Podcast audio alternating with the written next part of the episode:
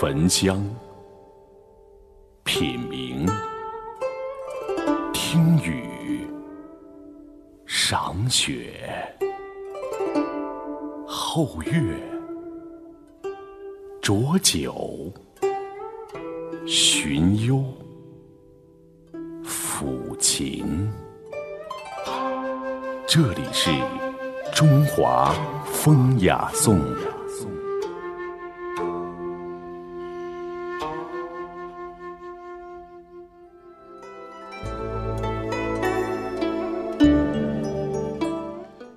中华文化精髓，颂华夏历代风雅。听众朋友，大家好，欢迎您收听中央人民广播电台《中华风雅颂》，我是鹏飞。大家好，我是曼斯。八达岭长城的传说有哪些内容呢？体现了我们劳动人民怎样的工匠精神和爱国情怀呢？请跟随下面的节目，一起踏上中华文化的风雅之旅。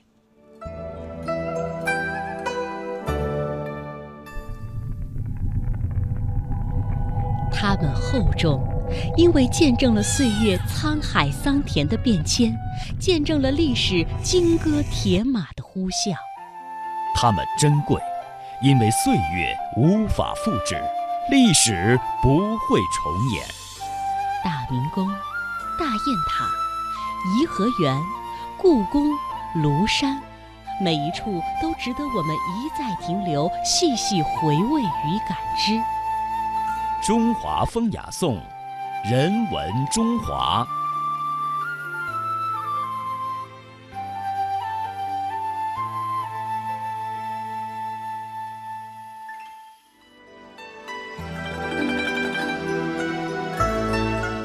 今天非遗中的传说为大家介绍八达岭长城传说。位于北京市延庆区的八达岭长城历史悠久，自古以来就是军事重地以及交通要道。最早有关八达岭的传说源于上古神话，产生于文字创造之前，反映了远古时代人和自然之间的关系。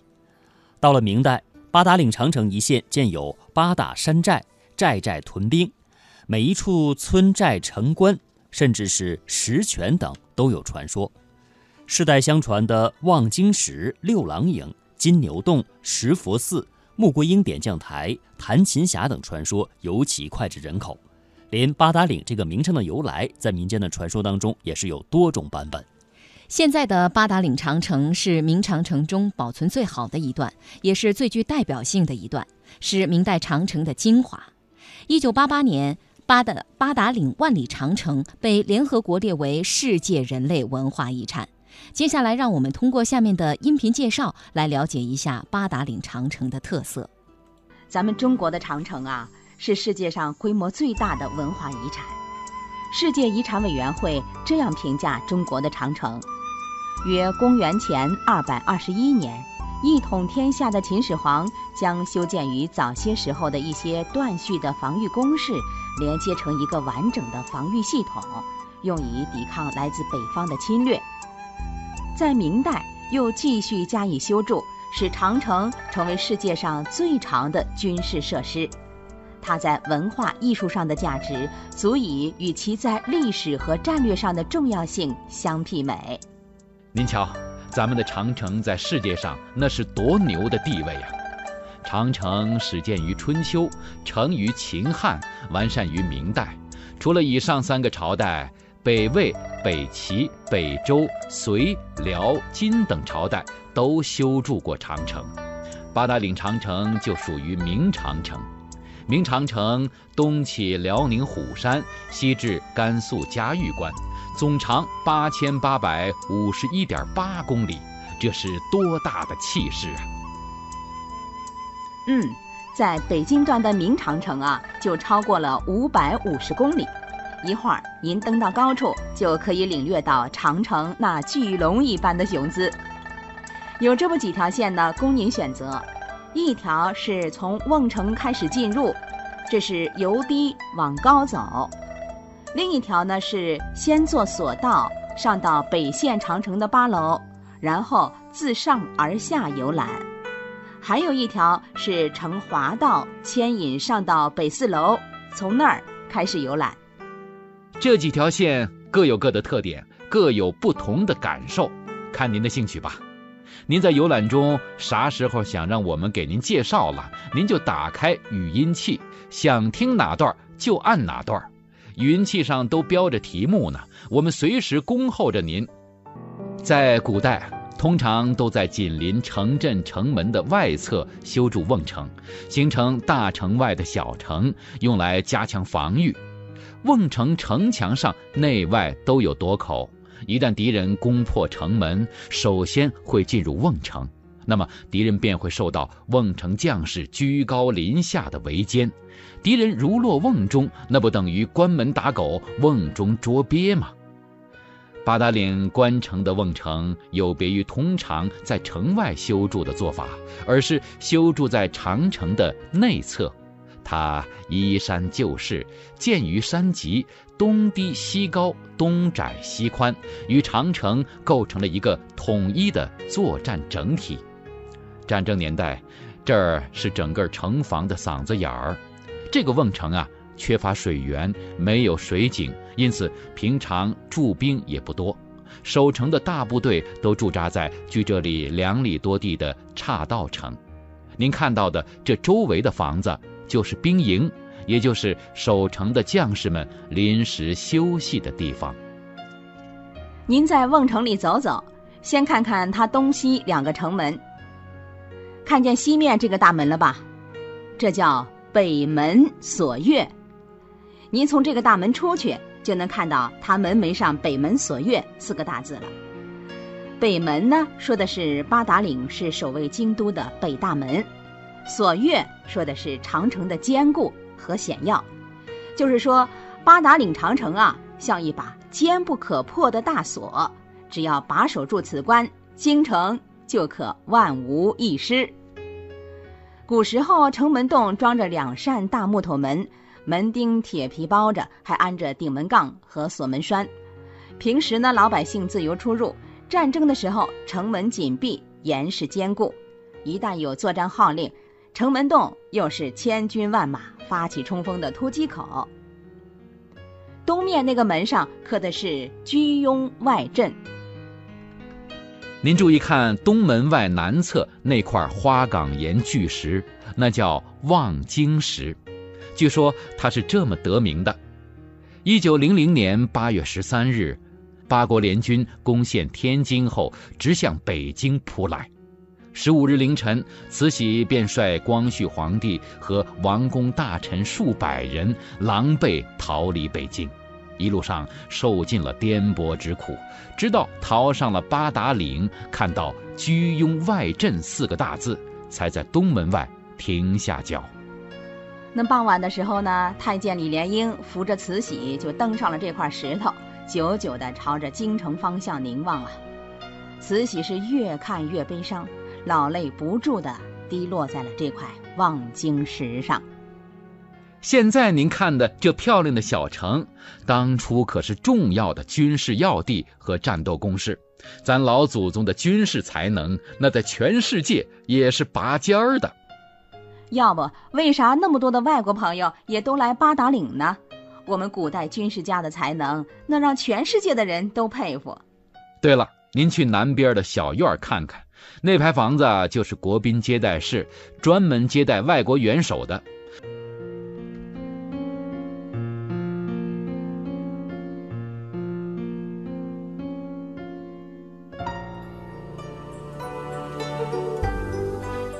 八达岭长城传说植根于民间，地域性非常强，而且内容丰富、种类繁多、时间跨度大，是通俗易懂的原生态文学样式，具有浓郁的神话色彩。八达岭长城传说的产生，既与当地的特殊环境、历史状况有关，又和生产生活、岁时节令、民俗民风等因素密不可分。这些优美动人的传说，在传承中经过无数人的讲述充实，至今传承不衰。对于弘扬民族文化、研究民间文学艺术都有着积极的作用。根据《史记》记载和文物工作者的普查，八达岭一带在战国时期已经筑有长城，而今仍然见残墙墩台遗址。那么它的走向和今天明长城大体是一致的。下面让我们通过专题来了解长城在我国历代的修筑情况以及长城所代表的文化内涵。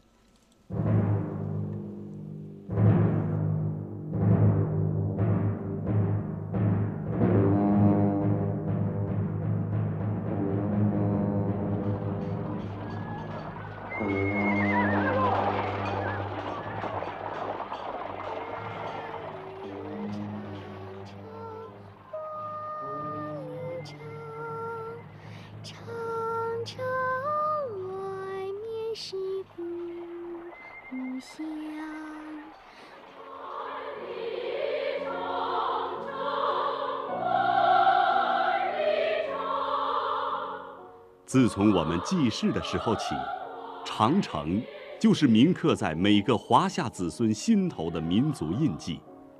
这条蜿蜒盘旋在中国北方群山峻岭上的巨龙，千百年默默拱卫着我们的和平与安宁。长城是我们心中的骄傲，长城是我们民族的象征。让我们思维的航船从今天。回溯到这个千年的源头，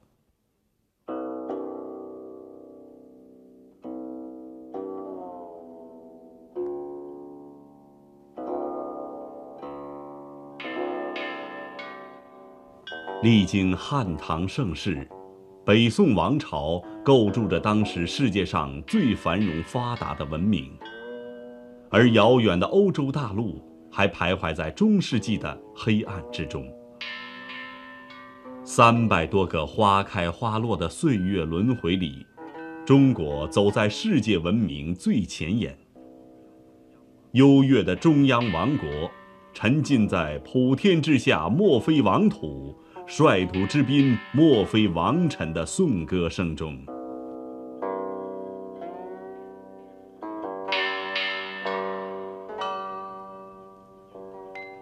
悠久的文明铸造了辉煌。也积累着历史重负，在一天天趋向封闭压抑的人文环境里，我们的视野越来越局限于过去，我们的思维越来越失掉了敏锐与活泼，我们追求探索的脚步越来越犹豫、迟疑。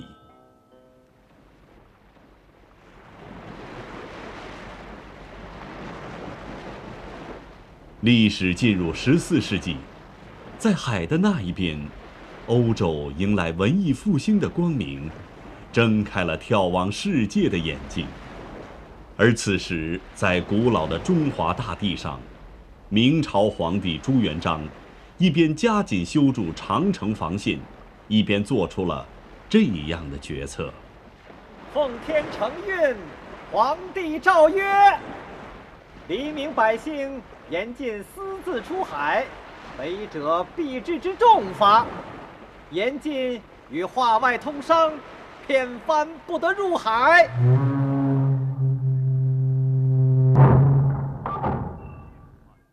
片帆不得入海，紧闭的国门阻断了我们登高望远的视线，枯竭了我们活泼进取的智慧，锁死了我们包容万象的胸怀。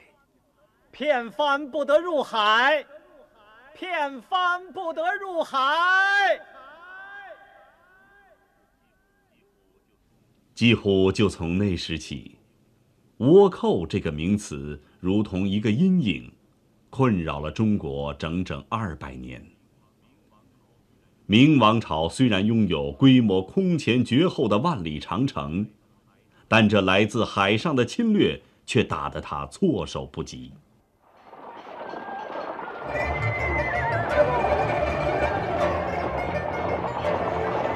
在明代二百年抗倭史上，只有戚继光真正给过敌人沉重打击。这位民族英雄为故国强边耗尽了毕生精力。他二十二岁统领千军修筑长城，二十七岁领兵抗倭，一年三百六十日多是横戈马上行。在艰苦征战的背后，他会有些什么感慨呢？戚继光将军，你十年征战，平定了明王朝二百年倭寇之患，流芳百世，万人敬仰。可是你为什么愁眉紧锁，闷闷不乐呢？封侯非我意，但愿海波平。明王朝拥兵百万，却用了两百年才制服这群流寇海盗，这样的胜利究竟是光荣还是耻辱？倭寇之患多年不能平息，根源究竟何在？自古。救国如治病救人，外辱为标，内忧为本。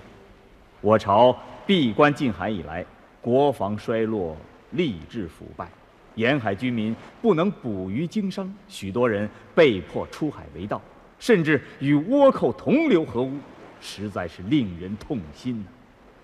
这种情势下，就算是没有倭寇，也会有其他外敌趁虚而入。如果闭关锁国的政策不除，僵化保守的思想不变，我只怕今天剿灭了倭寇，新的忧患又会在明天接踵而来呀。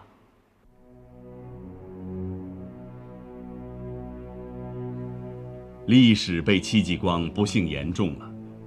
清剿倭寇的战鼓还没有停歇，欧洲殖民者的舰队就向我们驶来。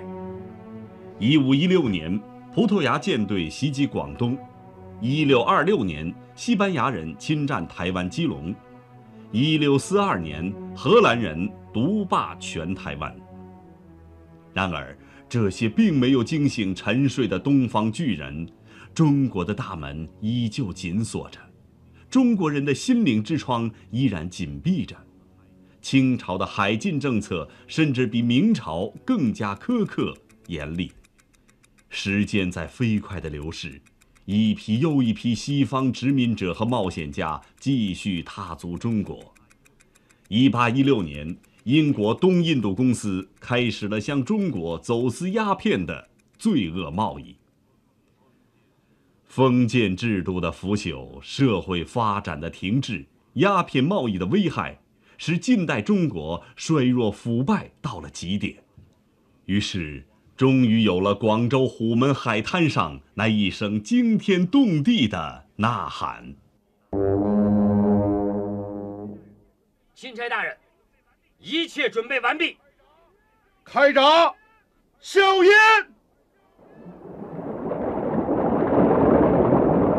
林则徐也许并没有意识到，在他挥动令旗的一瞬间，也开启了中华民族史上一个新的时代。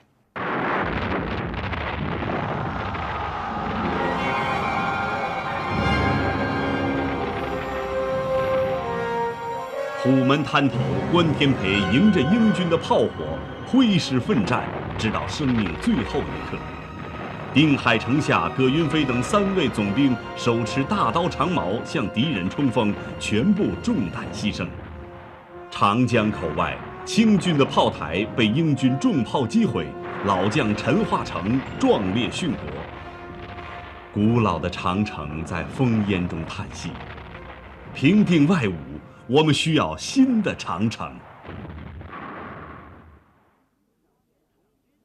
从军事上说呢？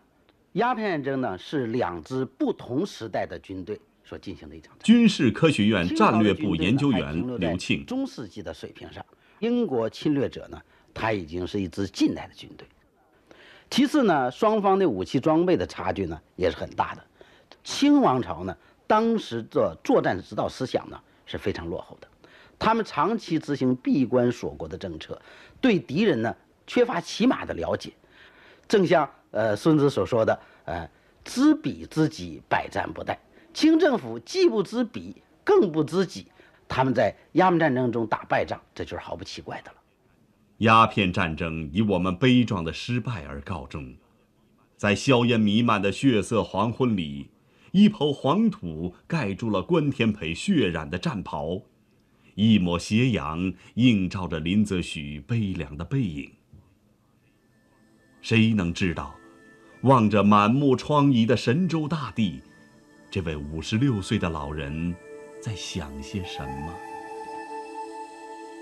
林则徐先生，你坚决查禁鸦片，抗击侵略，当初你曾经想到过这样的失败结局吗？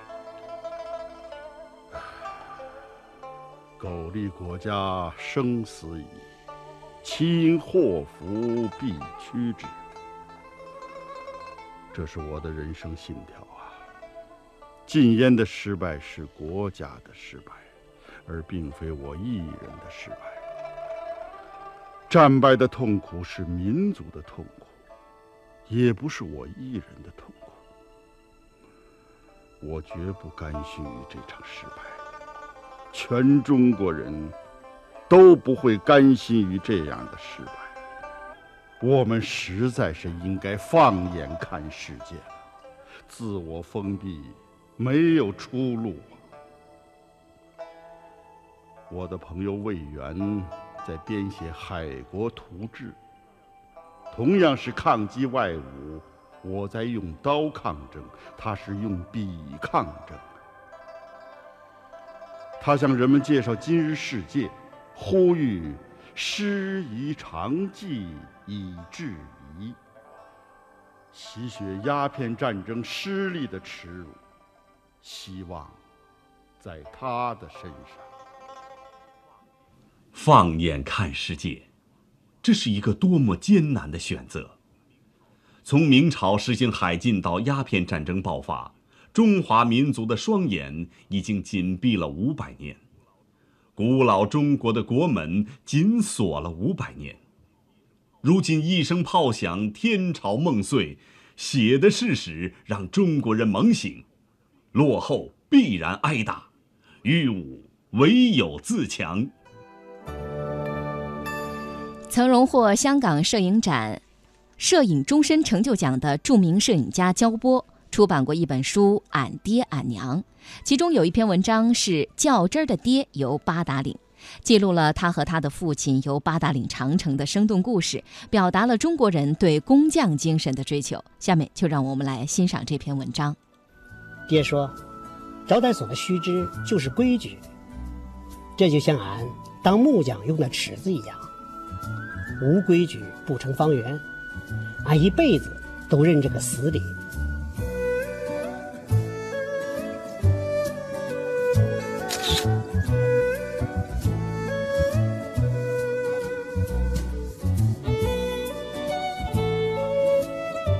爹脾气倔，又加上当了一辈子木匠头，干啥都较真儿。小时候，常听爹背诵他小时学过的课文。有一篇写长城的，其中有两句：“山海关前多景致，八达岭上好风光。”我问爹：“八达岭是啥？”他说：“是个山岭，在北京。”离天安门多远？我问。爹答不上来了。过了几天，他告诉我。八达岭在北京北边，离天安门有一百四十里路。为这事儿，他专门去问了刚从北京回来的邻居四哥。够较真儿的吧？爹常挂在嘴边的口头语是：“丁是丁，卯是卯，木匠手中的尺子是规矩，差一分一厘就是胡来。”一九五九年。邻村的李木匠到北京建人民大会堂回来，爹到他家打听大会堂的规模，知道了大会堂的柱子是直径一点五米。他又问：“天安门门洞有多长？”李木匠说：“可能三十来米吧。”到底三十几米？爹又问：“你管那么多干嘛呢？”难道你还要建一座天安门？爹的较真儿碰了壁。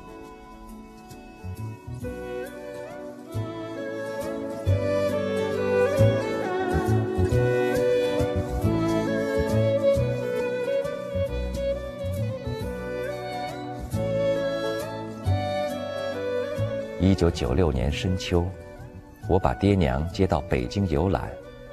爹总算有机会对关心的事较真儿了。爹娘晚九点到北京，第二天就去逛颐和园。我们从朝阳门下了地铁站，上了车，爹告诉娘，下地铁的台阶是九十六级。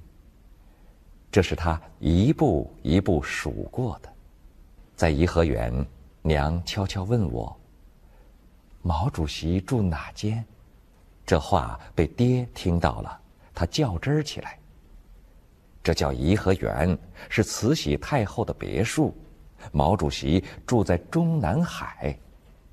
爹跟娘较真儿没用，娘只知道毛主席住在北京。第二天，爹娘在毛主席纪念堂瞻仰了毛主席遗容之后，就去天安门。爹一个一个数了城门上的门钉，量了量门的宽度和厚度，然后开始用拐杖一下一下量天安门城楼的门洞长度。他一边量一边报数，游人们看见一个老头子在量天安门，觉得好奇，便聚拢过来看。许多人还帮爹报数，爹一二三。游人们喊：“四五六。”量完了，爹满意的说：“四十三米长，我终于弄明白了。回去谁要再乱说，我就告诉他我亲自量过。”在故宫太和殿前，爹娘合抱殿前的大柱子，看究竟有多粗。第三天游览长城时，他又不量两个烽火台之间的距离，用手量长城砖的长宽厚度。当了一辈子木匠的爹，手指、胳膊、拐杖，甚至眼睛，都是精确的尺度。